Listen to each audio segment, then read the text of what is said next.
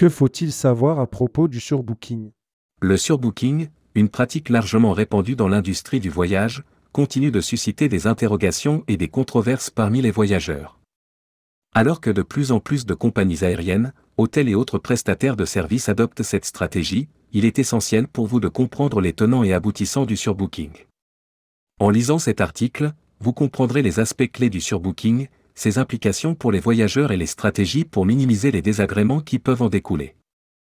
Rédigé par Delayed le lundi 20 novembre 2023.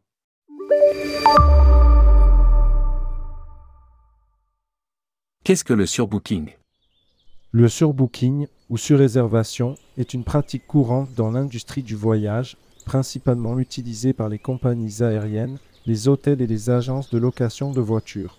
Il s'agit de vendre plus de billets, de chambres d'hôtel ou de voitures que ce que le prestataire peut réellement offrir en anticipant un certain nombre de désistements. Pourquoi le surbooking est-il pratiqué? Le surbooking permet aux prestataires de maximiser leurs revenus en compensant les annulations prévues. Dans le secteur aérien, par exemple, les compagnies assument qu'un certain pourcentage de passagers ne se présentera pas. Elles vendent donc plus de billets que de places disponibles. Cela peut sembler être une stratégie rentable du point de vue des entreprises. Cependant, il s'agit d'une stratégie susceptible de causer des problèmes majeurs aux voyageurs. Les implications pour les voyageurs. Lorsque le nombre réel de voyageurs se présente et dépasse la capacité prévue, des situations inconfortables peuvent se produire. Les passagers peuvent se voir refuser l'embarquement ou être contraints de partager une chambre d'hôtel avec d'autres personnes en hôtellerie. Ces situations, bien sûr, peuvent être frustrantes et stressantes pour les voyageurs, surtout s'ils n'ont pas été informés à l'avance du surbooking. Droit des voyageurs en cas de surbooking. Vous vous demandez peut-être que faire en cas de surbooking? La question est noble et mérite d'être posée.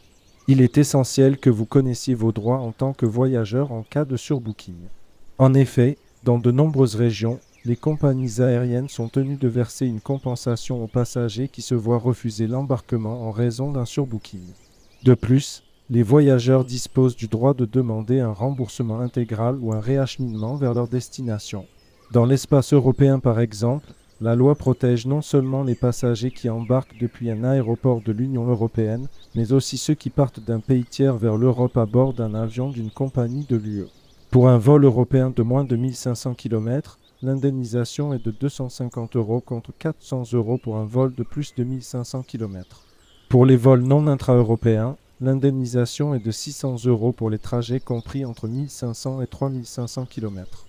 Stratégie pour minimiser les désagréments. Bien que le surbooking soit une réalité inévitable dans l'industrie du voyage, il existe des moyens pour les voyageurs de minimiser les désagréments qui en découlent. Il s'agit entre autres de réserver son siège, privilégier les vols nolisés plutôt que les réguliers, éviter les vols avec escale, voyager en première classe ou en classe affaires, confirmer sa réservation à l'avance, arriver tôt à l'aéroport ou à l'hôtel, adhérer à des programmes de fidélité ou utiliser des cartes de crédit affiliées à des programmes de voyage, etc.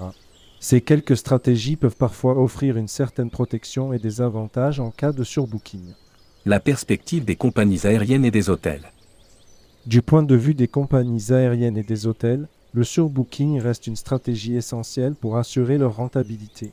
Cependant, il est impératif qu'ils communiquent de manière transparente avec les clients et qu'ils mettent en place des mécanismes de résolution rapide des problèmes en cas de surbooking. La satisfaction du client devrait toujours être une priorité, car des expériences négatives peuvent nuire à la réputation d'une entreprise. En conclusion, le surbooking est une réalité avec laquelle les voyageurs doivent composer lorsqu'ils réservent des vols, des chambres d'hôtel ou d'autres services de voyage. Comprendre les implications du surbooking et connaître ses droits en tant que voyageur sont essentiels pour minimiser les désagréments potentiels. Tant du côté des voyageurs que des prestataires de services, la transparence et la communication ouverte sont cruciales pour maintenir la confiance et assurer une expérience de voyage positive. En restant informé et en adoptant des stratégies proactives, vous pouvez atténuer les impacts du surbooking et profiter pleinement de vos aventures.